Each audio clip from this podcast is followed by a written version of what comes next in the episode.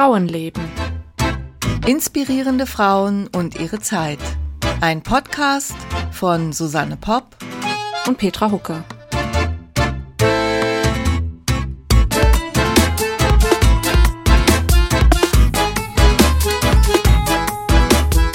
Hallo, Hallo. guten Morgen. Guten Morgen. Ich sehe, du bist gut von deiner Reise zurückgekehrt. Ja, ich war in äh, Mühlhausen. Nicht in Mühlhausen, sondern in Mühlhausen. Ja, es gibt, mich- es gibt mehrere, ne? Mühl, Mühlhausen. Nee, ich war in Thüringen, in äh, Mühlhausen und habe mich erkundigt. Die Einheimischen sagen hauptsächlich Mühlhausen, die anderen sagen Mühlhausen.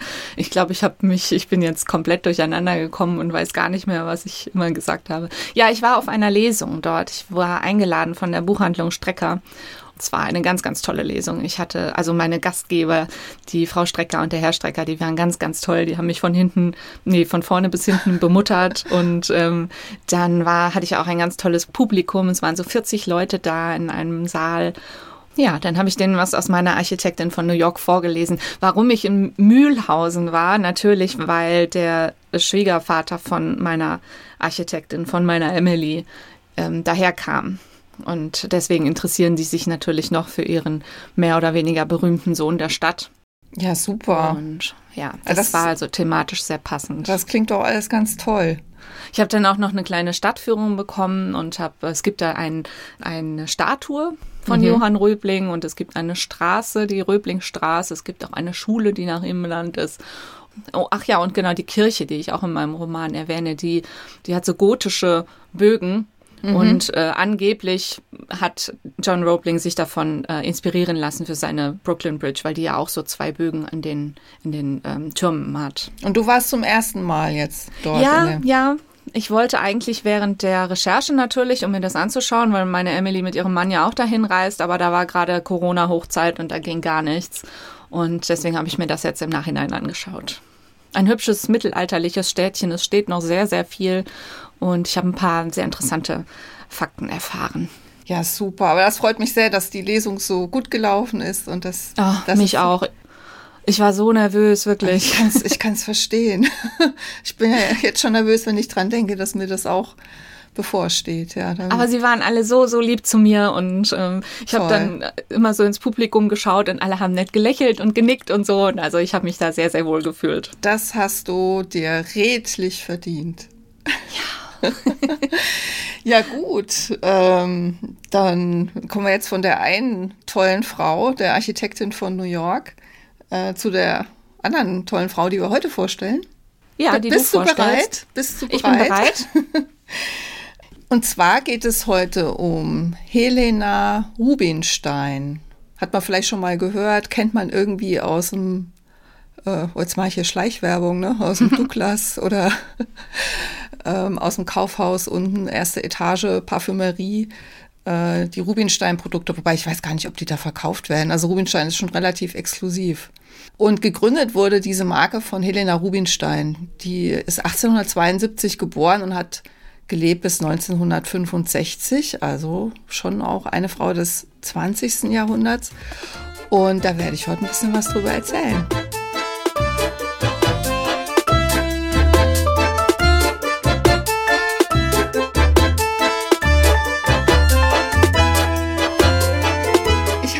Sehr auf heute gefreut, äh, der Helena Rubinstein vorzustellen, weil ich die Frau wirklich außerordentlich spannend finde. Äh, man weiß auch gar nicht so richtig, wo man anfangen soll. Also vielleicht fange ich mal damit an, dass Helena Rubinstein als eine Meisterin der Legendenbildung gilt. Also das heißt, sie hat selbst viele Dinge über ihr Leben erzählt. Sie hat sich immer wieder jünger gemacht. Sie hat, sie hat gezielt Sachen in die Welt gesetzt, äh, von denen sie wollte, dass sie, dass, dass man sie über sie weiß. Und das finde ich, das macht es ja dann auch ein bisschen schwierig, ja. Also das dann wieder so ein bisschen auseinander zu klamüsern.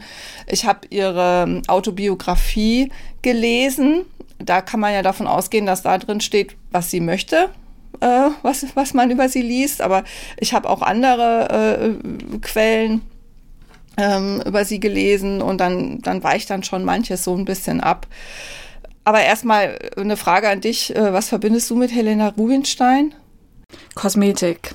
Ja, hast du mal, ich habe eben, eben gerade habe ich mal geguckt online, was die Produkte kosten. Ich nehme an, es ist teuer. Hm. Also es war alles reduziert, warum auch immer. Also die Nachtcreme für 333 Franken, so ein Tiegel.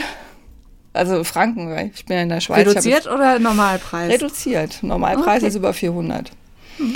Das günstigste Produkt, was ich gefunden habe, ist Mascara und Deo und die haben beide so um die 40 gekostet. Reduziert. Ich weiß nicht, was du so benutzt normalerweise. Also sage ich jetzt lieber nicht.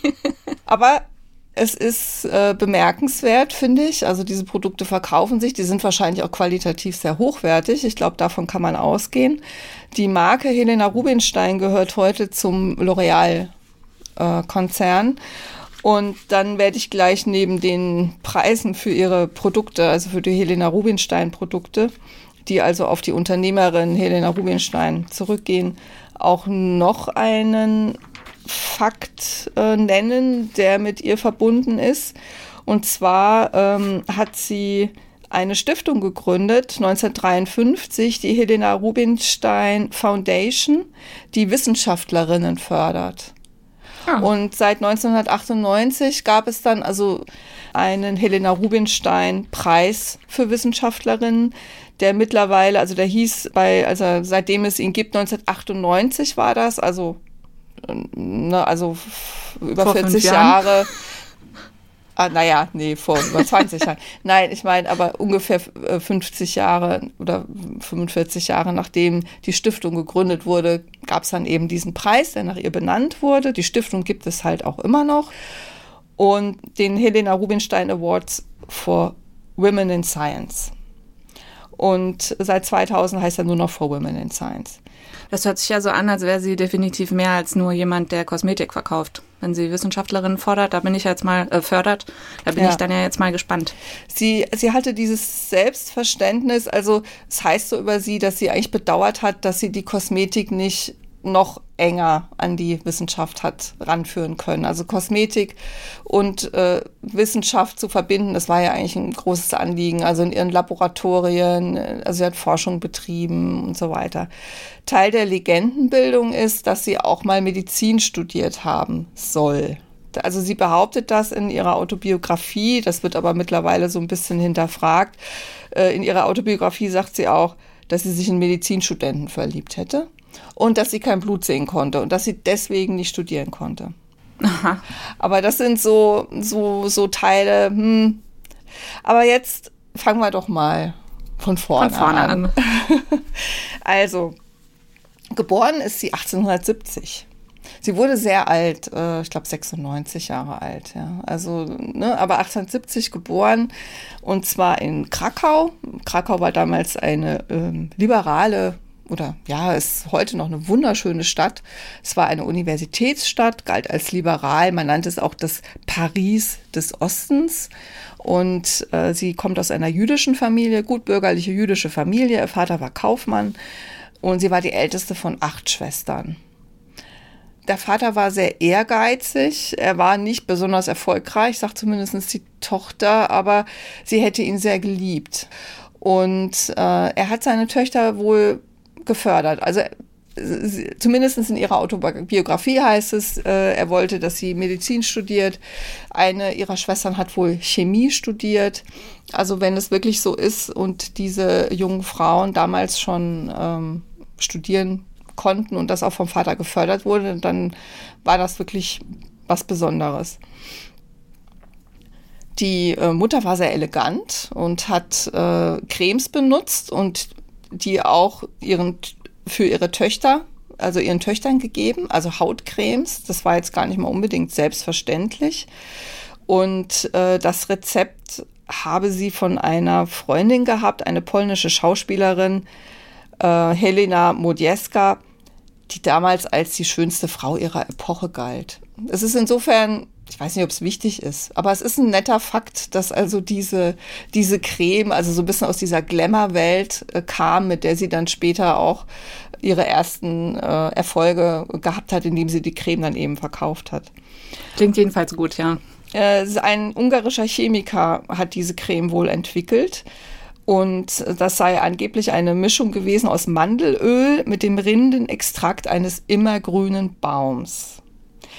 In taucht Teil der Legendenbildung sehr wahrscheinlich, weil ihr Privatsekretär, der, der das äh, äh Originalrezept äh, gesehen hat, hat später mal gesagt, da wären banale Kräuter drin gewesen, mineralisches Öl, Keresinwachs oder heißt das Teresinwachs, das weiß ich jetzt gar nicht, und Sesam.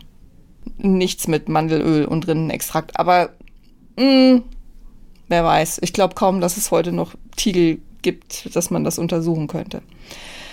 Helena hat, sie ist übrigens, sie ist nicht geboren als Helena, sie hat sich später Helena genannt, sie ist geboren als Chaya oder Kaya, das ist wohl ein jüdischer Name, sie hat sich dann aber umbenannt äh, in dem Moment, wo sie dann nach Australien gegangen ist. Aber erstmal ist sie noch in Krakau, hilft ihrem Vater im Kolonialwarengeschäft, studiert angeblich ein, zwei Semester Medizin, kann kein Blut sehen, fällt um, verliebt sich in einen Medizinstudenten. Das finden die Eltern nicht so toll. Daraufhin äh, wird sie nach Australien zu Verwandten geschickt. Vielleicht fährt sie auch freiwillig. In ihrer Autobiografie behauptet sie, sie sei 18 gewesen. Das stimmt aber wohl definitiv nicht. Sie war länger in Europa. Sie war zwischendurch auch noch mal in Wien bei Verwandten, wo sie auch äh, im Verkauf gearbeitet hat in Wahrheit war sie wohl 26, als sie nach Australien kam. Also das müsste 1896 gewesen sein. Sie reist wohl allein auf diesem Schiff und genießt die Überfahrt sehr. Da wird getanzt und ähm, ja, es mag gut sein, dass sie auch zum ersten Mal ohne große Überwachung ist dort. Ja. Junge, junge Frauen wurden ja in dieser Zeit doch noch sehr beschützt vor allem, ne, vor, was einem so passieren kann, Begegnungen mit jungen Männern und so weiter. Ähm, auf dem Schiff hat sie jedenfalls eine gewisse Freiheit und lernt auch, sie knüpft auch Kontakte, die ihr später nützen. Ähm, also sie lernt eine Frau kennen, die ihr später ein Kredit gibt äh, von 250 Pfund als Startkapital für ihr eigenes Unternehmen. Sie lernt Englisch also sie hat wohl in allen Sprachen, die sie spricht, sie spricht Englisch, Deutsch und Französisch, einen ziemlichen polnischen Akzent, also einen harten Akzent. Aber sie lernt diese Sprachen und kann sich da drin dann auch sehr gut unterhalten. Nicht nur das, sie kann ja auch ihre Geschäfte in diesen Sprachen führen. In Australien ist sie dann in Queensland bei einem Onkel auch wieder bei Verwandten, aber sie fühlt sich da wohl nicht so besonders wohl. Also das ist Schafzüchterland, das ist jetzt nicht, also gegen Krakau oder Wien, wo sie vorher war, dürfte das ziemlich abgefallen sein, so vom der Art, wie man sich kleidet, das, was man tut, wie man feiert. Sie hätte weiße Kleidung dabei gehabt, die dann aber schon grau äh, gewesen sei, mehr oder weniger, als sie bei ihrem Onkel angekommen ist. Aber warum sie da überhaupt hin sollte oder wollte, das weißt du nicht? Tja, angeblich, um sie von diesem Liebhaber zu entfernen.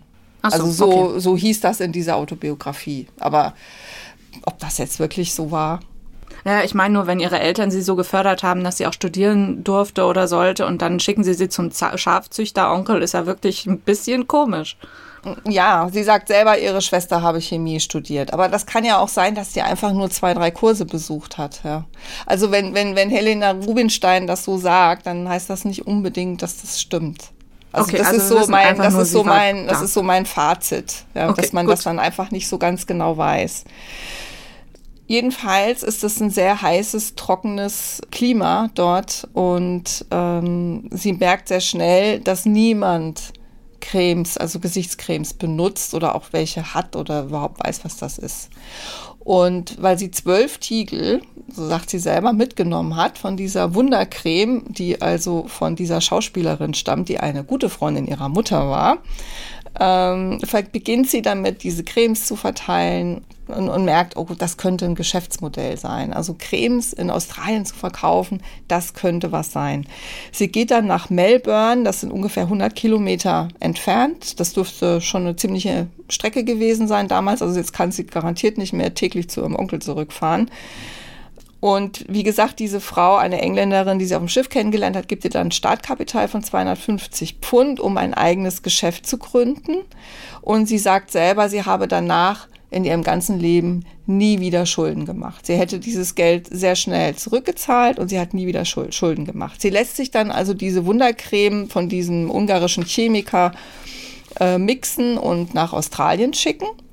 Und äh, gerade rechtzeitig, als dieser Laden fertig ist, ein weiß gestrichener Laden mit weißen Vorhängen aus Kleidern genäht, äh, mit luftigen Korbmöbeln und Sitzen aus bedrucktem Baumwollstoff. So schildert sie das, ähm, kommen die Tiegel mit der Creme an und sie kann tatsächlich eröffnen. Eine Reporterin in Sydney veröffentlicht dann einen großen Artikel über sie und sie bekommt Bestellungen nicht nur aus Melbourne und Umgebung, sondern aus dem ganzen Land. Also das ist praktisch aus dem Stand ein Riesenerfolg, weil sie einfach eine Marktlücke entdeckt hat. Also da, da war sie einfach unheimlich gut sie war wirklich extrem äh, geschäftstüchtig. Das sieht man ja dann auch daran, welches, was für ein Imperium sie dann aufbaut. Dieser Dr. Likuski, der die Creme erfunden hat, der kommt dann nach, äh, für eine Weile nach Australien und bringt ihr praktisch bei, diese Creme selber herzustellen, weil sie halt merkt, da mit dem Liefern und so, das äh, funktioniert nicht. Sie entwickelt dann, also über diese große Entfernung nach Europa, sie entwickeln dann gemeinsam weitere Produkte, Lotion, Reinigungscremes, Seifen. Sie entwickeln eine Creme, die Val Valazze Vala, oder Valas genannt wird, äh, die ein Riesenerfolg wird für ein Privatleben hat sie jetzt nicht so viel Zeit. Also sie hat so ein paar Verehrer und so, aber sie hat nicht wirklich Zeit. Vielleicht noch kurz, damit man sich die Frau ein bisschen besser vorstellen kann. Sie ist wohl sehr klein, also 1,50 Meter oder so. Und äh, es gibt da eine Beschreibung, die sie selbst in ihre Autobiografie mit aufgenommen hat, was also eine ähm, die Chefredakteurin der Zeitschrift Vogue geschrieben hat. Also zu einem späteren Zeitpunkt zwar, also dann, als sie schon älter war, also jetzt ist sie ja gerade mal 25, 26, aber ähm, trotzdem, also so, so, ich meine, wenn sie es in ihrer Autobiografie aufgenommen hat, dann hat sie sich wohl auch selbst so gesehen oder wollte gerne, dass sie so gesehen wird. Ihre Haut ist leicht dunkel getönt, die Gestalt noch zierlich. Sie geht mit kleinen Schritten, behängt sich mit Schmuck wie ein Idol, trägt aber einfache, strenge Kostüme und sie ist eine, wie eine vorwärtstreibende Kraft. Es dürfte nicht gut tun, ihr den Weg zu versperren. Ihre sehr dunklen Haare sind nach hinten gekämmt, ohne Wellen oder Locken. Sie muss zu den Frauen gehören, die sich in dem Alter, in dem die Entscheidung fällt, zu einer Frisur entschlossen und sie dann nie geändert haben, weil jedes Zugeständnis an die Mode ein Irrtum wäre. Das Relief des Gesichts ist klar ausgeprägt. Sie hat hohe Wangenknochen, kühn geschwungene Brauen, eine gerade Nase und große Ohren. Also so wird sie beschrieben, wahrscheinlich ungefähr 20, 30 Jahre später. Sie ist übrigens auch sehr oft porträtiert worden. Sie kannte sehr viele Künstler. Also es soll, glaube ich, 50 Porträts von ihr geben. Und nur Picasso habe sich immer geweigert, sie ähm, zu malen. Mhm. Vielleicht aus dem Grund äh, nimmt sie ein, behauptet sie in ihrer Autobiografie wenigstens, es gibt, glaube ich, auch eine Skizze von ihr, von Picasso ähm, zitiert sie ein Gespräch mit äh, Picasso. Als Picasso, mit dem ich seit langer Zeit befreundet bin, voriges Jahr mein Porträt malte, ließ er plötzlich den Pinsel ruhen und fragte mich unvermittelt, sag einmal, Helena, wie alt bist du eigentlich? Ich zögerte einen Augenblick und konnte ihm dann ganz ehrlich antworten, daran denke ich nie. Etwas älter als du, das ist alles. Also Picasso ist 81 geboren, sie ist 1870 geboren. Also er war elf Jahre jünger als sie. Aber wie gesagt, wenn man so guckt, ist wohl Picasso eigentlich derjenige, der sie nicht malen wollte. Aber das ist wahrscheinlich dann, deswegen muss das auch in dieser Autobiografie, um das eben so beiläufig zu erwähnen, den hatte sie nicht erobern können, was das betrifft. Ja, jetzt bin ich so ein bisschen abgedriftet. Kunst spielte eine große Rolle in ihrem Leben. Also sie, sie wurde auch eine große, also nicht nur die Förderung der Wissenschaften, sondern auch der Künstler. Sie hat also auch sehr viele Künstler gefördert und hat auch eine, selber eine sehr große Kunstsammlung aufgebaut später, wobei sie geschmacklich wohl nicht immer so zielsicher war. Also es war vor allem viel, kann man vielleicht sagen. Mhm. Ähm, aber jetzt ist es jetzt nicht so, dass, sie, dass man jetzt sagen konnte, sie hätte einen exquisiten Geschmack gehabt. Naja, fand sie wahrscheinlich schon. Ja, aber, aber sagen wir mal, Leute, die sich mit sowas auskennen, sagen dann, ja, das war ist beeindruckend, was sie zusammengestellt hat, aber da war dann halt auch viel dabei, was, ja, was jetzt des Sammelns vielleicht nicht so würdig gewesen wäre. Also jetzt sind wir wieder in Australien. Sie, diese Hochsteckfrisur, ja, die trägt sie damals wohl auch schon, die da erwähnt wird. Also die, die Haare immer so nach hinten. Und äh, sie legt sehr großen Wert auf ihr Äußeres, was ja auch dazu passt, ja, zur Kosmetikindustrie. Nach zwei Jahren hat sie schon 12.000 Pfund verdient. Ich habe es jetzt nicht umgerechnet, was das jetzt so wäre, aber nach, also in Euro oder so ausgedrückt, war wohl eine Menge. Und sie kann in größere Räumlichkeiten umziehen mit ihrem Geschäft. Sie lässt dann ihre Schwester Cesca nachkommen, die, wie gesagt, in Berlin Chemie studiert hat. Ich habe dann gedacht, das müsste man jetzt direkt nochmal recherchieren. Konnte man um die Jahrhundertwende als Frau so ohne weiteres in Berlin Chemie studieren? Ich weiß es ehrlich gesagt nicht. Ähm, und die hätte am Anfang Heimweh gehabt und dann aber einen Engländer geheiratet.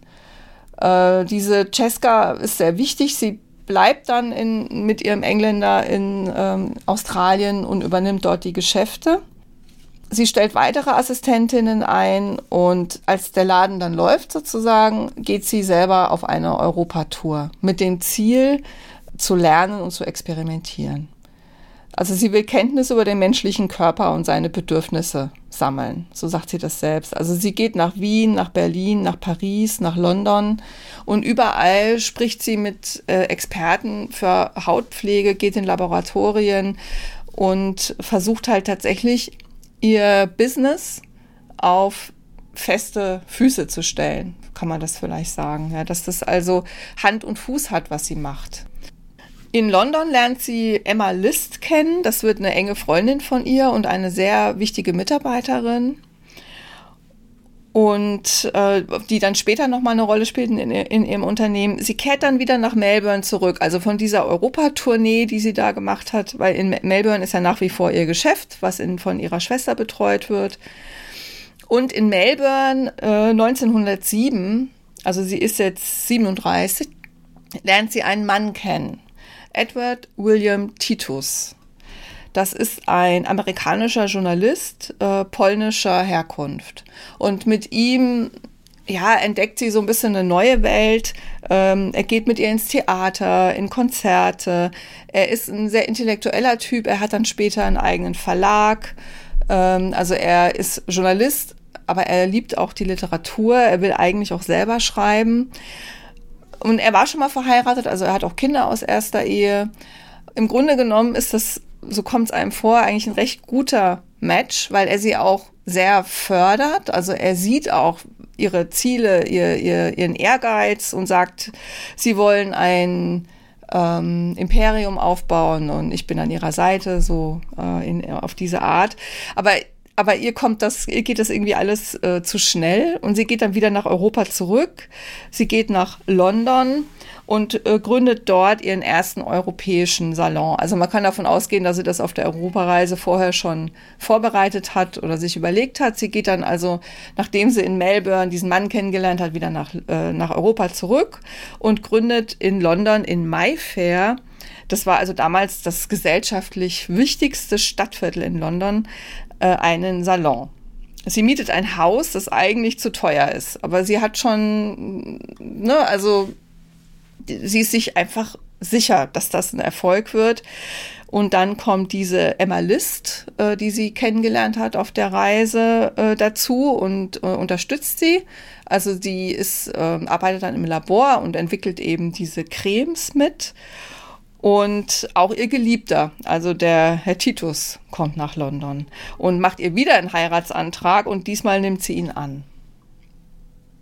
Also sie gilt eher, was man vielleicht jetzt gar nicht so denken sollte, aber sie gilt eher als schüchtern und verschlossen. Ja, passt nicht so dazu, dass sie da überall rumreist und fremde Leute äh, um Rat bittet und so.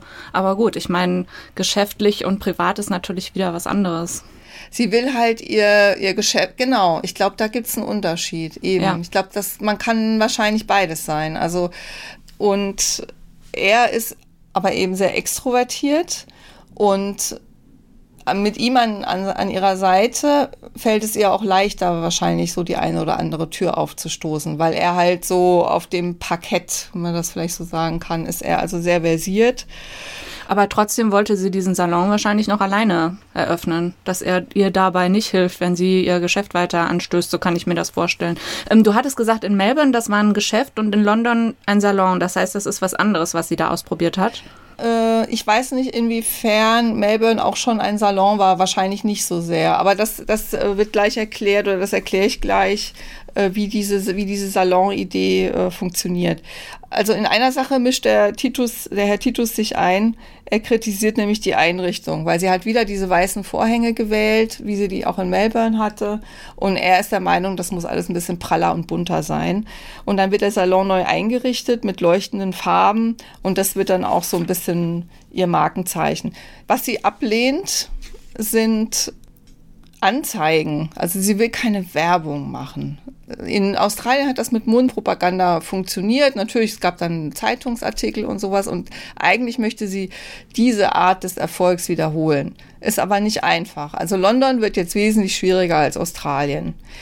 Tatsächlich in diesem Salon macht sie eben auch Hautanalysen und Gesichtsbehandlungen. Also dass wirklich die, ich stelle mir das so ein bisschen vor, dass die Leute, so wie das heute auch ist, ne, dass man da auf irgendeinem so Stuhl liegt und dann wird die, wird die Haut untersucht und so. Und das Wissen dafür hat sie sich ja angeeignet oder das, das war ihr Ziel, ne? das war das Ziel, das Ziel ihrer Reise. Und was sie dann auch beginnt, ähm, womit sie dann auch beginnt, ist mit dekorativer Kosmetik. Weil damals war Make-up noch was, was also eher nur Schauspielerinnen benutzt haben. Und äh, sie guckt sich bei Schauspielerinnen deren Tricks ab und beginnt damit, äh, Kosmetik herzustellen, also dekorative Kosmetik herzustellen. Sie verbessert beispielsweise das aus China stammende Reispuder, damit es dieses viel zu weiße eben dem europäischen Hautton besser angepasst ist, also dass man verschiedene Farbtöne da zur Verfügung hat. Und dann gibt es in ihrem Salon ein Abonnement. Also du kannst zwölf Behandlungen buchen fürs ganze Jahr, jeden Monat eine und bezahlst halt einen festen Preis dafür. Das ist ihre Idee. Und ich muss sagen, das hat mich schon beeindruckt, wie sie immer wieder mit so neuen Sachen um die Ecke kam, die niemand vor ihr gemacht hat. Das finde ich schon wirklich ähm, bemerkenswert. Sie hat nach einem Jahr 1000 Abonnenten gewonnen auf diese Weise. Der Durchbruch kommt dann, weil eine der Damen, äh, die, die Frau eines Botschafters, unter einer starken Akne leidet und ihre Freundin, die Dr. List, für sie eine neuartige Schälkur entwickelt. Und das ist so ein Erfolg, dass also sämtliche, äh, dass, dass diese Frau die von ihrer Akne geheilt wird, dann ihre sämtlichen Freundinnen zu Rubinstein schickt. Und ganz London beginnt von diesem Salon und Notiz zu nehmen. Und mit, und in dem Moment, das ist so der, das ist immer so der, das ist dann so der Durchbruch. Auf einmal kommen alle und Helena Rubinstein, jeder kennt den Namen. Jeder will zu ihr. Und dann kommen auch prominente Künstler, Politiker, Aristokraten, also was, was so Namen, die da so fallen, sind äh, zum Beispiel Aldous Huxley, dieser Schriftsteller, oder Cole Porter oder Cary Grant oder Greta Garbo. Das sind also alles Namen, die da in dem Zusammenhang ähm, erwähnt werden. Ach, Arthur Rubinstein lernt sie auch kennen. Es lässt sich aber kein, also der, der, was war er, Dirigent, glaube ich, ne? Lässt sich aber kein gemeinsamer Vorfahre ausfindig machen. Das hätte ihr wahrscheinlich auch noch gefallen. Ähm, ja, sie arbeitet sehr viel und in London und geht dann, ja, was ist nach London die nächste Stadt in Europa? Paris, hoffe ich. Ja, dann geht sie nach Paris. Ähm, sie lässt sich bei Paul Poiret, das war damals so einer der Modeschöpfer, äh, ihre Kleider schneidern in Paris und wird in London dann wiederum 1908 zur bestgekleideten Frau in London gekürt. Mhm. Die Idee, einen Salon in Paris äh, zu haben, hat sie also damals schon. Es vergeht dann noch ein bisschen Zeit, bis es dann soweit ist. Sie ist erstmal schwanger. Mit 39 Jahren ist sie zum ersten Mal schwanger. Äh, wird sehr unternehmenslustig. Also die Schwangerschaft verträgt sie offensichtlich sehr, sehr gut. Äh, kauft sich dann noch ein neues Haus in London in, zum Wohnen und überträgt die Geschäftsleitung einer weiteren Schwester, Manka. So, jetzt habe ich mir hier so ein bisschen was aufgeschrieben. Dann geht sie also nach Paris und übernimmt dort den, äh, einen Salon, einen bestehenden Salon von einer Russin, äh, der wohl ganz gut läuft, der Salon, aber deren Mann will nicht mehr, dass sie arbeitet. Und drei Monate bevor sie, bevor das Kind auf die Welt kommt, ihr Sohn Roy, hat sie also dann auch den Pariser Salon. Dann äh, bricht der Zweite Weltkrieg aus. Also sie sind gerade noch, äh, der, Entschuldigung, der Erste Weltkrieg.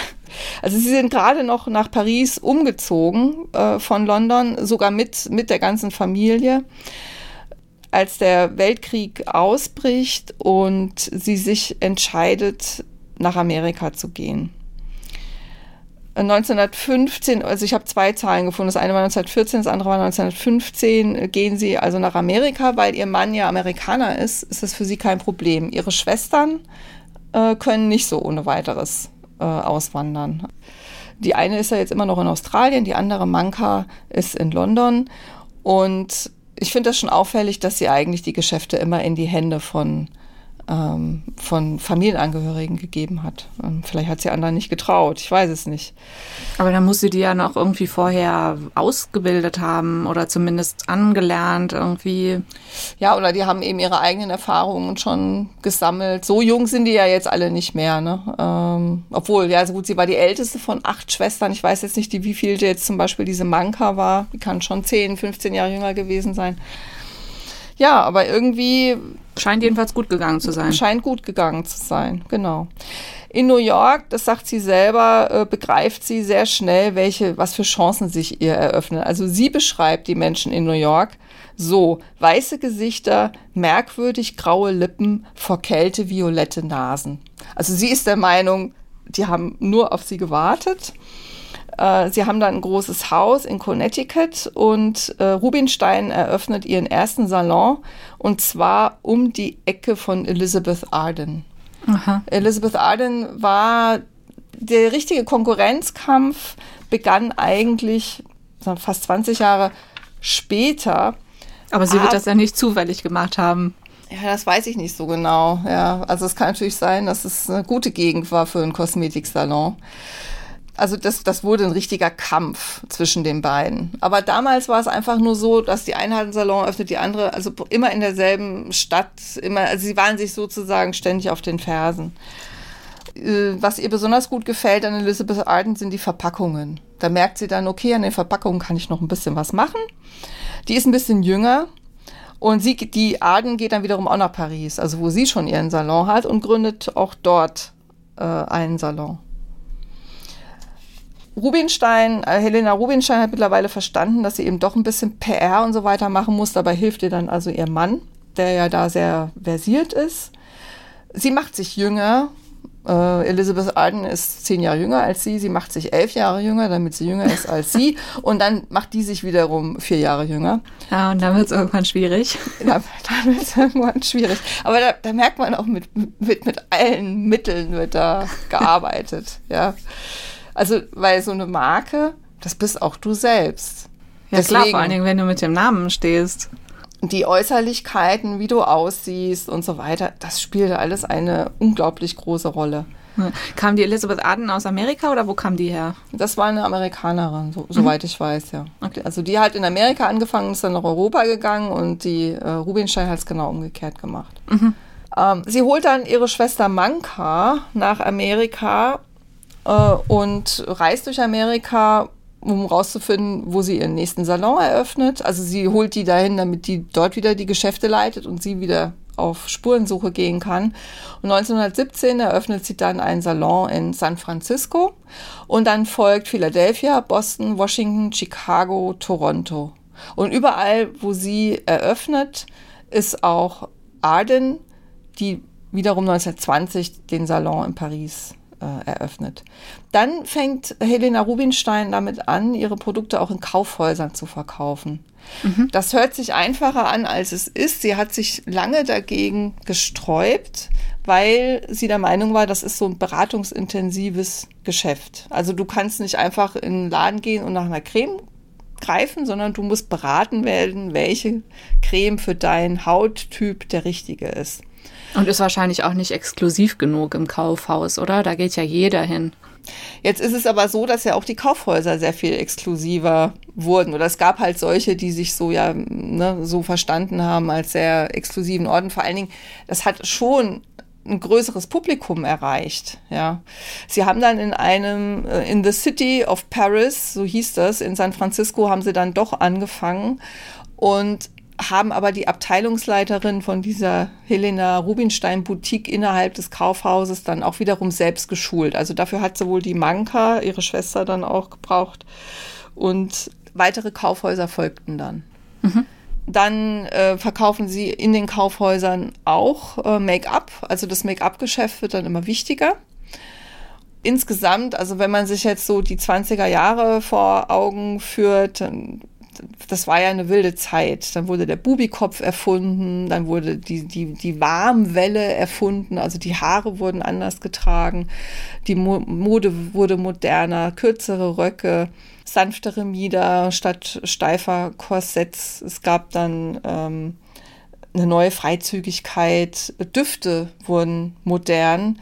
Und die Frau war eben nicht mehr, also weniger so das, das, das Heimchen am Herd, sondern die Frauen sind auch sehr stark einfach mehr nach außen gegangen und auch drängten auch auf den Arbeitsmarkt. Immer mehr Frauen wollten und auch arbeiten und haben auch gearbeitet.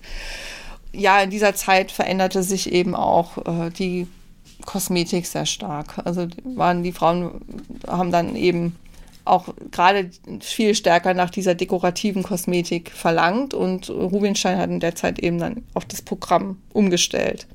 1920 äh, reist das Ehepaar dann auch wieder mal nach äh, Paris und es wird ein neuer Salon eingerichtet, größer, schöner, alles prächtiger. Oben haben sie eine Wohnung, unten im Erdgeschoss gibt es ein Theater, weil Edward, also ihr Mann, äh, wollte gerne ein eigenes Theater haben. Ist nicht so eine richtige Erfolgsgeschichte, also das muss dann relativ schnell auch wieder schließen, aber das ist so sein Selbstverständnis, ja. Er will, also er fördert junge Schriftsteller und wie gesagt, er gründet dann einen Verlag.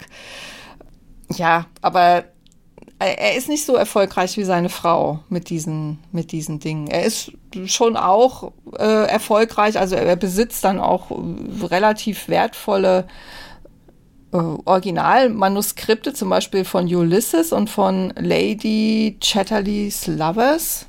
Von dem hat er 1929 eine französische Ausgabe publiziert und er hat eine Literaturzeitschrift. Also er verlegt James Joyce Ernest Hemingway, William Faulkner, D.H. Lawrence. Er ist da schon ähm, dabei. Die Frage ist nur, wird das nicht eher vom Geld seiner Frau finanziert? Ne? Also er verdient halt nicht wirklich viel Geld damit. Aber gut, reicht vielleicht auch, wenn einer verdient. Also sie stürzt sich in Paris dann ins gesellschaftliche Leben, auch deshalb, weil Elizabeth Arden ja mittlerweile ihren Salon eröffnet hat. Und sie will diesem Vibe gegenüber, also so nennt sie die, dieses Vibe, ihre marktbeherrschende Position auch halten können. Und da, dafür wird sie quasi, springt sie über ihren Schatten, sie wird immer extrovertierter. Sie trifft sich mit Künstlern, mit Modemachern, mit Designern. Und ihr Lieblingsschneider Poiré, der macht mittlerweile nicht mehr die richtige Mode und dann trägt sie von da an Chanel. Allerdings äh, äh, ist sie offensichtlich auch sehr sparsam, weil sie lässt nämlich also nach der Modenschau die Modelle nachschneidern. Oder beziehungsweise es gab wohl auch so private Vorführungen, also Frau Rubinstein, bitteschön, hier ist der Salon und dann sitzt man dann da und dann laufen dann die Modelle vor allem und so. Und daraufhin hätte Chanel ihr nur noch die schwer zu kopierenden äh, Stücke aus ihrer Kollektion gezeigt, damit ja. sie die nicht nachschneidern lassen kann. Verständlich, würde ich sagen. Das Problem ist wohl auch, dass sie ist ja sehr klein. Ja. Und äh, sie wird wohl, je älter sie wird, auch immer oberkörperlastiger. Und äh, obwohl sie sehr viel Wert auf eine gute Figur und ein gutes Aussehen legt, kann sie halt gegen ihre hm, Konstitution auch nicht so richtig was machen egal wie viel Diät oder Massagen oder Gymnastik sie macht, sie, sie ist einfach nicht mehr ganz so schlank und so. Also die Mode dient dann mittlerweile dann irgendwann auch dazu, ein bisschen was zu kaschieren. Also sie ist wohl selber sehr frustriert deswegen. Das geht auch so ein bisschen aus ihrer Bio. Also es gab wohl eine Zeit, da hat sie sehr damit gekämpft, dass, dass sie nicht mehr so aussah, wie es ihrem Idealbild äh, entsprach. Und, und wie sie das eigentlich gerne auch den Frauen verkaufen wollte. Also wenn ihr meine Kosmetik benutzt, dann, dann werdet ihr schön und reich. Sie hat eine Ehekrise, äh, also sie und Edward Titus trennen sich. Äh, sie ist halt auch extrem viel unterwegs. Sie hat ja auf der ganzen Welt Salons. Sie hält den Weltrekord für Transatlantiküberquerungen. Äh, ihr Mann wiederum hat wohl Affären und sie verzeiht ihm oder auch wieder nicht. Äh, also sie kann, sie nimmt ja wohl manchmal einfach nicht so richtig ernst. Äh, und die Beziehung scheitert. Äh, sie lassen sich dann später auch scheiden. In dieser Zeit bietet ihr das Bankhaus Lehman Brothers an, das Unternehmen und die Belegschaft zu übernehmen für 7,3 Millionen Dollar. Also da sind sie noch nicht geschieden. Sie hofft wohl anscheinend, damit ihre Ehe retten zu können. Mit der Übernahme eines Bankhauses? Indem sie ihr Unternehmen verkauft. Abge Ach so, oh ja, okay. Hm. Also das Bankhaus bietet an, ihr Unternehmen zu übernehmen. Mit, mit allen Angestellten. Für 7, wie gesagt, so viel ist es damals wert, 7,3 Millionen Dollar. Sie meint halt, dass sie sich nicht genug Zeit genommen hat für die Familie. Also sie hat übrigens auch noch einen zweiten Sohn bekommen, den habe ich irgendwie unterschlagen. Also sie hat zwei Kinder bekommen im Abstand von vier oder fünf Jahren, zwei Söhne. Also sie nimmt das Angebot der Bank an, weil sie die Schuld auch bei sich sieht für das Scheitern der Ehe. Also sie hat sich zu wenig Zeit genommen für die Familie und äh, hat anscheinend das Gefühl, sie müsste was ändern. Und sie verkauft ihre Firma für 7,3 Millionen Dollar an das Bankhaus Lehman Brothers. Ist das nicht die Bank, die so spektakulär pleite gegangen ist? Ja, genau. Die Aktien fallen dann sehr schnell. Also das ist der Börsenkrach von 1929. Die waren vorher 60 Dollar das Stück wert und dann auf einmal nur noch drei. Weil ihr Mann sich trotz, oder sagen wir mal so, weil die Beziehung trotz dieser Trennung vom Unternehmen nicht zu retten ist. Also obwohl sie gesagt hat, so jetzt konzentriere ich mich auf die Familie. Vielleicht hat sie es auch nicht so richtig überzeugend rübergebracht, wer weiß. Also die Ehe scheitert trotzdem. Und naja, nachdem dann das Unternehmen praktisch nichts mehr wert ist, auf dem Papier kauft sie es zurück. Mhm. Und macht einen Gewinn von 5,8 Millionen Dollar. Also wenn du so willst, ja, weil sie verkauft, sie, sie kauft es ja für wesentlich weniger, als sie es verkauft hat, hat ihre Firma wieder, hat sehr viel Geld, aber sie fühlt sich einsam, unzufrieden, unglücklich. Ja, dann kommt die Depression, also ne, in den 20er Jahren, aber die Kosmetikindustrie übersteht das erstaunlich gut. Insgesamt, muss man sagen. Also das ist das, was ich gelesen habe. In den 30er Jahren ändert sich ja auch die Mode wieder, also gegenüber den 20ern. Der Reißverschluss wird zum Beispiel erfunden. Wusste ich auch noch nicht vorher. Also die Frauen lieben wohl den Reißverschluss, weil das so praktisch ist. Man muss jetzt nicht mehr knöpfen. Und was die ähm, dekorative Kosmetik betrifft, sind auf einmal dunkle Lidschatten in, schwarze Wimperntusche, gezupfte Augenbrauen, Haarfärbemittel kommen auf den Markt und Make-up ist praktisch nicht mehr wegzudenken. Rubinstein baut in Paris ein, sich ein Apartmenthaus und bezieht die oberste Etage. Und 1930 eröffnet sie einen Salon in Rom 1932 in Mailand, 1934 in Wien. Also, dass sie zwischendurch mal ihr Unternehmen verkauft hat, das muss tatsächlich anscheinend nur so eine, hm, weiß auch nicht. Ich stelle mir das einerseits sehr dramatisch vor, Aber es geht ja gerade so weiter, ja, mit demselben Tempo wie vorher auch. Das ist schon interessant, weil sie kann das ja nicht irgendwie vorhergesehen haben. Sie verkauft das jetzt, dann kommt ein Börsencrash und dann kauft sie es zurück. Das kann ja wohl nicht sein. Also hat sie da echt. Äh, hat auch ein bisschen Glück gehabt. Ja. Ja, Glück ja, echt interessant. Dann geht sie wieder mal von Europa nach Amerika, aber diesmal für länger. Sie nimmt nämlich ihre beiden Söhne mit aus der Schule. Ihr Vater stirbt übrigens in der Zeit in Krakau. Sie fährt aber nicht hin, obwohl sie ja selber von sich sagt, dass sie ihn sehr geliebt hat letztlich scheint es so ein bisschen zu sein, dass sie wirklich in einer sehr, sehr schwierigen Phase war. Also, dass sie unter Depressionen gelitten hat, dass sie eine Lebenskrise hatte. Sie geht dann in Zürich in ein Sanatorium. Und in was für ein Sanatorium geht eine Helena Rubinstein? Natürlich in das Sanatorium Bircher Brenner. Bircher hat später das Müsli erfunden. Müsli erfunden. Oder er hat es damals schon erfunden. Und das dieser Sanatoriumsaufenthalt war wohl für sie sehr wichtig, weil sie das dann so zu ihrem Schönheitsimperium dazu addiert hat. Ja, also dieses ganze Ernährungsding, Diäten, Food for Beauty. Also sie hatte auch ein Buch drüber geschrieben. Äh, das waren Rezepte für Kombinationen mit roher Nahrung wo man dann drei Wochen lang Diät halten sollte, also nur aus Müsli, Obst und Gemüse. Und sie sagt selber auch in ihrer Autobiografie, ich hoffe, ich sage jetzt, dass ich das da gelesen habe und das stimmt, aber hm, dass ihre alte Vitalität zurückkehrt. Also durch dieses Bircher-Wunder, Müsli-Wunder. Müsli übrigens, um Natürlich. Gottes Willen. Wenn man in der Schweiz Müsli sagt, dann, dann ist das sehr falsch, weil so heißen, das wäre eine kleine Maus oder eine Maus. Und Müsli ist der richtige Begriff. Ne? Also so wurde es erfunden, bitteschön. Ist aber jetzt auch nicht ganz so schlecht als Ernährung, oder? Müsli, Obst und Gemüse kann man auch heute gut von leben. Absolut, absolut. Ich esse jeden Morgen, also fast. Von Montag bis Freitag esse ich morgens Müsli. Sehr gut. gut, aber das hat ja jetzt irgendwie mit der Frau Rubinstein wirklich nichts zu tun. Aber gut zu wissen. Also wie gesagt, jetzt ist sie ja gerade wieder in Europa, da war sie auch in Kur, dann geht sie wieder nach New York. Dort erfindet sie einen Tag der Schönheit. Der soll praktisch das, was sie in Zürich erlebt hat, äh, in, an einem Tag abbilden. Und da, ich meine, auch das sind Dinge, die es heute noch gibt. Ne? Wellness, ja, du gehst so zwei Tage irgendwo in, in ein Wellnesshotel und lässt dich irgendwie von oben bis unten einmal massieren und dann kriegt, lässt du dir noch die Pickel ausdrücken und äh, ein, einmal einölen und ich weiß nicht, was da alles gemacht wird. Ja, also diese, das hat sie also quasi damals auch als eine der ersten so eingeführt, ne? Diesen Tag der Schönheit, acht Stunden mit Wiegen und Messen und Gymnastik und Dusche und Massage und einem gesunden Imbiss, äh, Haare, Hände, Füße, alles wird da mit einbezogen.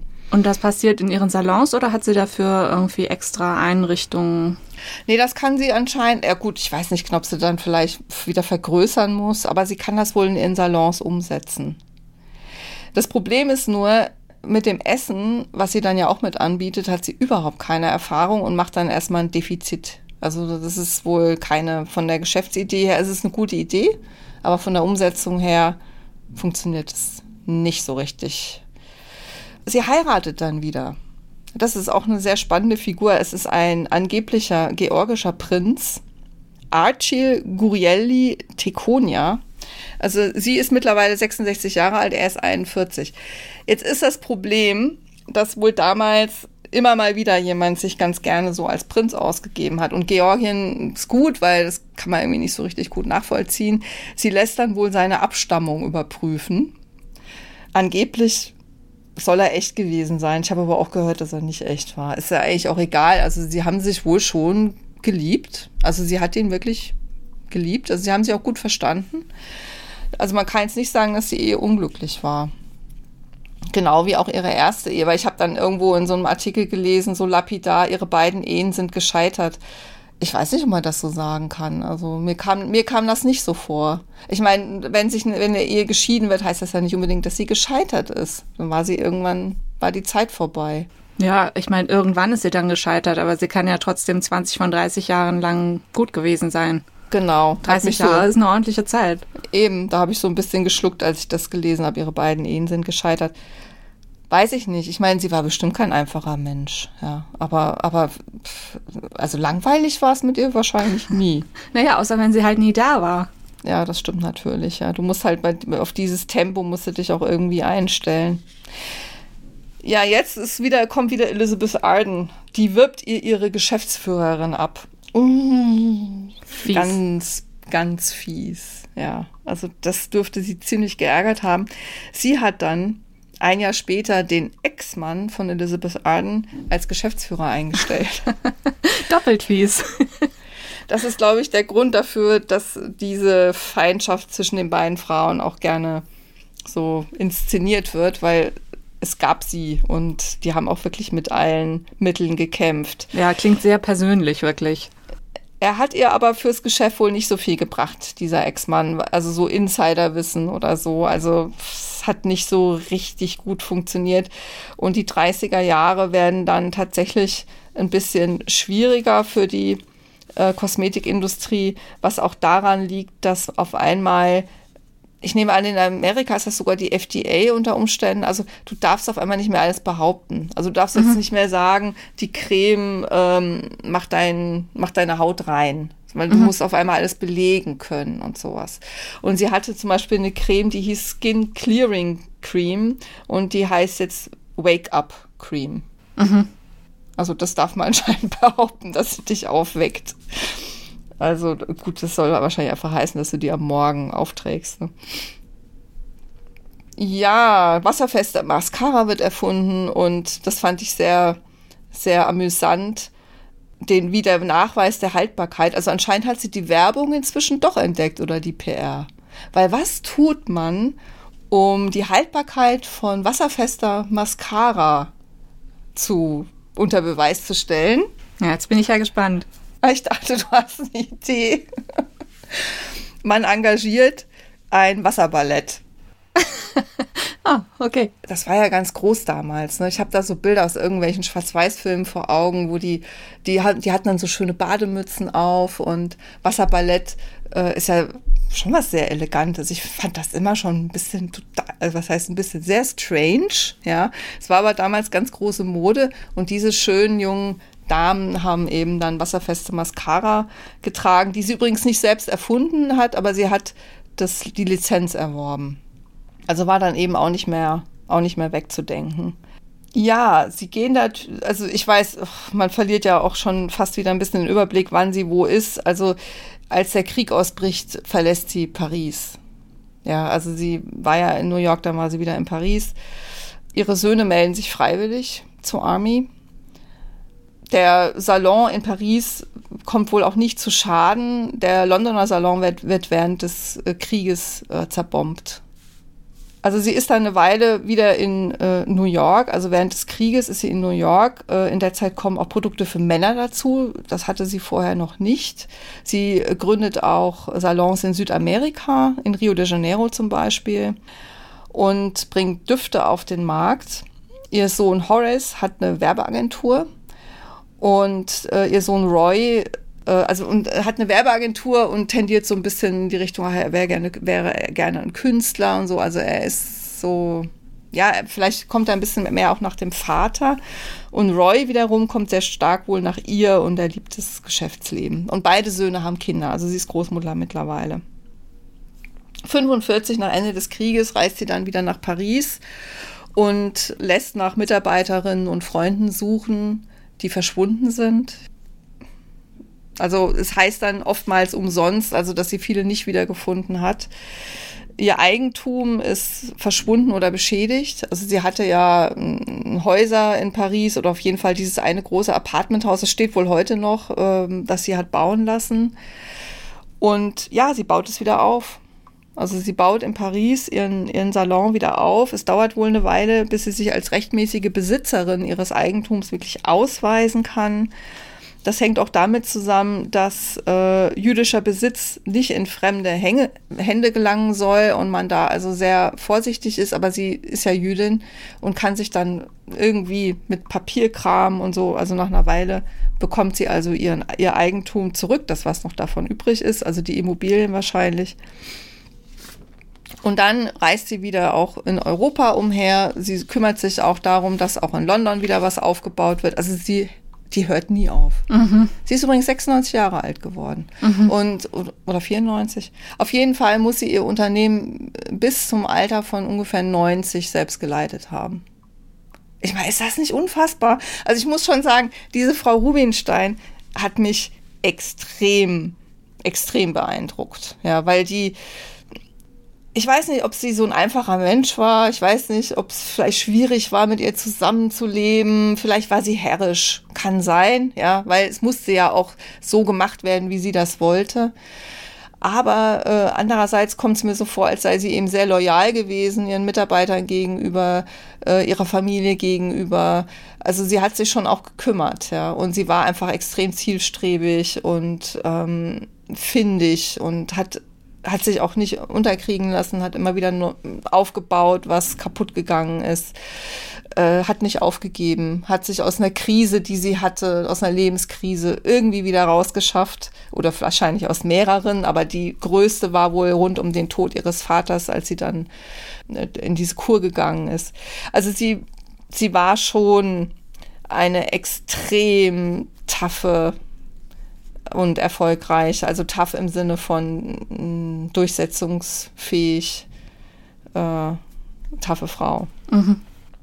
Ja, sie wird krank äh, 1900 in den 50er Jahren, 19, also so, da, da muss sie dann schon so um die 80 gewesen sein, hat sie Krebs, also sie hat Gebärmutterkrebs und äh, lässt sich aber auch davon nicht bremsen. Wobei das ist auch ein Alter, in dem Krebs normalerweise ja, es aber zum einen sehr häufig ist und zum anderen unter Umständen auch sehr langsam wächst. Also es mhm. kann sein, dass es vielleicht einfach mh, hm, nach einer Operation dann gut war damit. Da weiß ich aber nicht genug das, dazu. Mhm. Sie reist dann wieder durch Europa. In New York gab es mittlerweile ein, ein richtiges äh, Männerhaus, das dann aber wieder zugemacht wird, mit der Begründung, dass der Friseurladen Verlust gemacht habe. Die Produkte werden aber weiter vertrieben, also die Produkte für Männer. Ähm, dann im November 1955 äh, ist sie mal wieder in Paris und erfährt, dass ihr Mann einen Herzinfarkt gehabt hat, also dieser georgische Prinz. Er ist also, obwohl er so viel jünger war als sie, ist er vor ihr gestorben. Sie sagt dann, sie hätte von seinem Tod geträumt mhm. und ihn in einem Sarg liegen sehen. Das mag sein. Was sie noch sehr, sehr trifft, ist, dass ihr Sohn Horace stirbt äh, 1958. Also kurz danach. Und das ist wieder so ein Moment, wo sie, also sagen wir mal, hm, einen Zusammenbruch hat, hat. Ja. Aber jetzt darf man mal nicht vergessen, 58, wenn sie 70 geboren ist, da ist sie zu der Zeit schon 88 Jahre alt und arbeitet immer noch. Sie geht dann wieder auf eine Tour um die Welt und äh, kauft viel ein, viel Schmuck, echten Schmuck, falschen Schmuck. Sie sagt selber, es war manchmal nicht leicht, sich als berufstätige Frau in einer Männerwelt durchzusetzen. 1960 legt sie sich dann nochmal ein Domizil in London zu und stiftet einen Kunstpreis Ah, das gab es anscheinend bis jetzt noch nicht. Und wie gesagt, diese Stiftung 1956, die Stiftung, die äh, Frauen in der Wissenschaft fördert. Mhm. Also dies, diese beiden hat sie, hat sie ins Leben gerufen. Ähm, mit 90 oder über 90 ähm, lädt sie zu Geschäftsbesprechungen dann in ihr Schlafzimmer ein. Mhm. Und äh, da gibt es ein sehr schönes Zitat von einer Journalistin. Das soll dann aber jetzt auch das Ende sein. Ich glaube, man hat so ein bisschen den Eindruck gekriegt, was für ein Tausendsasser diese Frau war. Ich glaube, Tausendsasser ist ein sehr altmodisches Wort, oder? Aber vielleicht passt es ja zu ihr. Ja, ich glaube auch. Moment, ich habe mir aufgeschrieben, wo das Zitat ist. Also, jetzt ein Zitat aus dem Jahr 1964 und Frau Rubinstein ist jetzt 94 Jahre alt. Die Sternkolumnistin Sibylle Helena besucht in ihrer Pariser Penthouse-Wohnung. Die Helena erst zwei Jahre zuvor hatte neu dekorieren lassen. Sie beschreibt sie so. Die Frau in dem kostbaren Gobelin-Stuhl sieht aus wie ein Buddha. Sie sitzt mir gegenüber, sehr aufrecht, den kurzen, plumpen Körper in einen kostbaren Sack von Dior gekleidet. Ein in Juwel einen kostbaren Sack? Sack. In einen okay. kostbaren Sack von Dior gekleidet. Ein Juwel von Kleid aus Perlen und gestickten Blumen. An ihren kleinen weißen Fingern stecken Saphire, groß wie Pflaumen. Perlenschnüre um den Hals bis zum Kinn. Erstaunlich viel dunkles Haar, straff aus dem Gesicht gekämmt, geruschte Wangen, warme, wache Augen. Eine Frau, die wohl nie die ideale Schönheit war, aber mit Schönheit eines der größten Vermögen der Welt verdiente. Ja, ich fand, das war nochmal, es ist nochmal ein sehr schönes Bild, wie man sie sich dann vorstellen muss. Mhm. Jetzt kurz noch zu ihrem Nachlass, also was sie dann hinterlassen hat, als sie gestorben ist, im Alter von 94 Jahren. Also sie hatte Schlaganfälle und eine Thrombose. Ähm, ja, sie hinterlässt sehr viel Geld. Sie hat 100 Millionen Dollar Privatvermögen. Sie hatte 100 Niederlassungen in 14 Ländern, 30.000 Beschäftigte. Von ihrem Geld vererbt, äh, vererbt sie einen Großteil der Gesundheitsfürsorge weil, wie sie sagt, sie immer bedauert hat, dass sie nicht Ärztin geworden ist.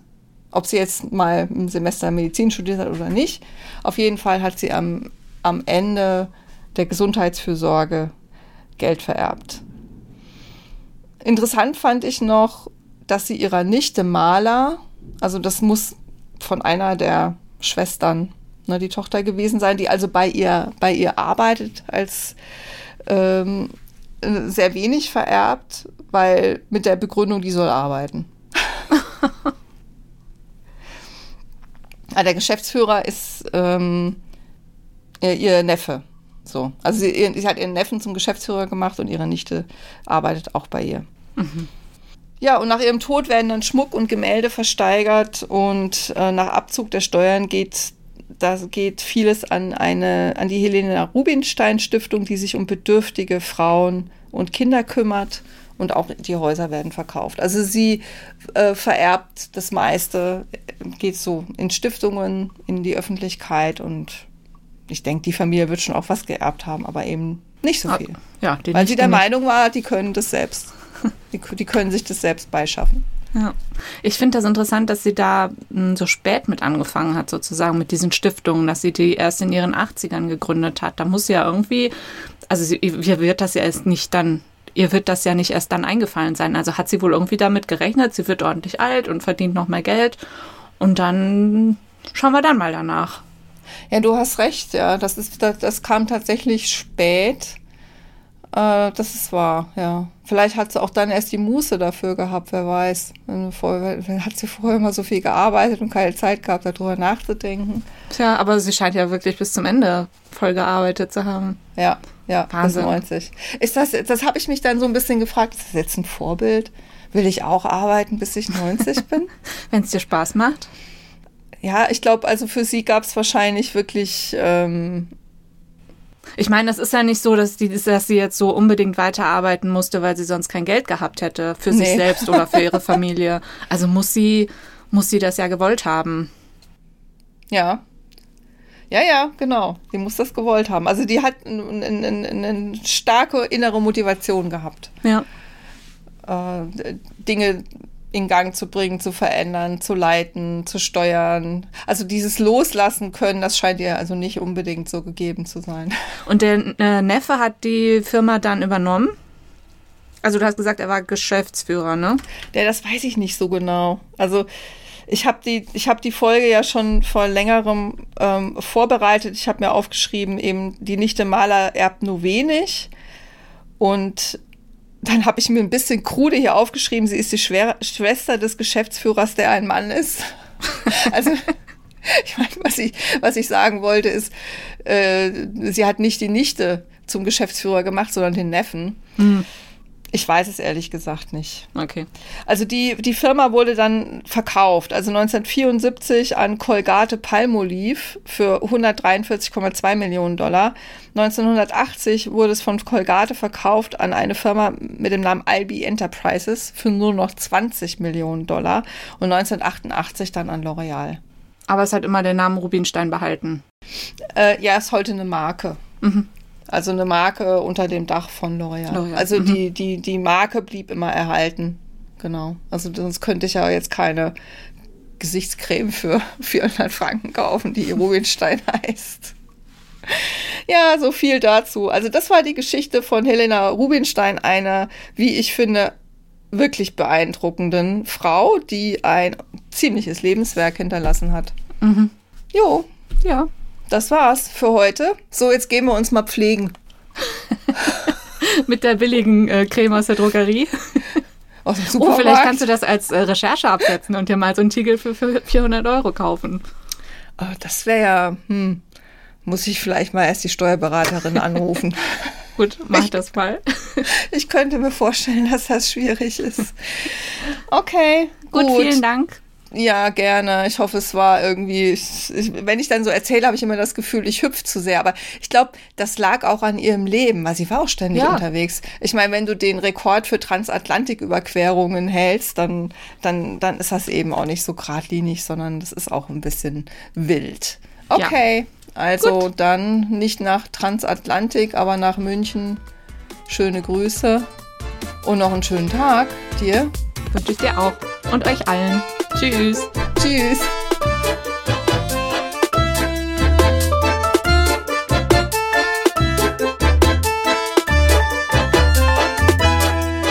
Wenn euch diese Folge gefallen hat, findet ihr unter frauenleben-podcast.de weitere Informationen und Blogartikel zu unseren inspirierenden Frauen und ihr erfahrt auch mehr darüber, wer wir so sind und was wir außer Podcasts noch machen, nämlich zum Beispiel historische Romanbiografien und andere Bücher zu schreiben.